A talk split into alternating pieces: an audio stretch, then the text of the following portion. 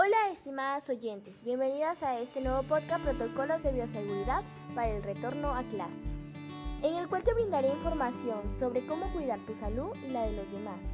Soy Abigail Solangi Chiroque Campo Verde y estoy muy emocionada de que te encuentres oyéndome. ¿Te has preguntado qué protocolos de bioseguridad debes seguir para este retorno a clases? Pues el día de hoy lo sabrás.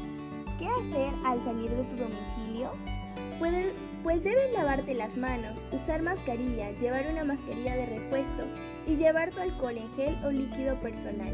En caso que te encuentres en tu transporte público o escolar, debes usar la mascarilla durante el trayecto, mantener la higiene, respetar el aforo de cada transporte, mantener la distancia y desinfectarte las manos al tocar las superficies. ¿Qué debes hacer al ingresar al local educativo? Debes formar fila para ingresar y guardar la distancia. También debes respetar las siguientes formas de señalización que encontrarás al ingresar a tu escuela. También debes respetar el aforo total permitido y el uso correcto de la mascarilla que es lo más importante. ¿Sabes qué hacer durante las clases?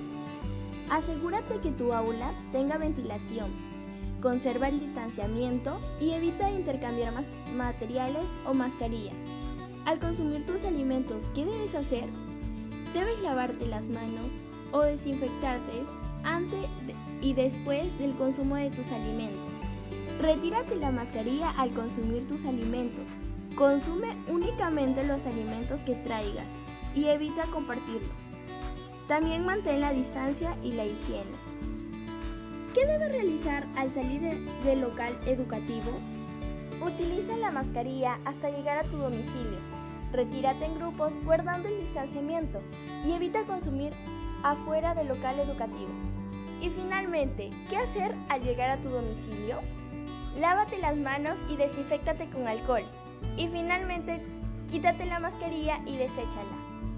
El propósito de mi podcast es disminuir los riesgos de contagio de coronavirus, priorizando la seguridad de los estudiantes y docentes.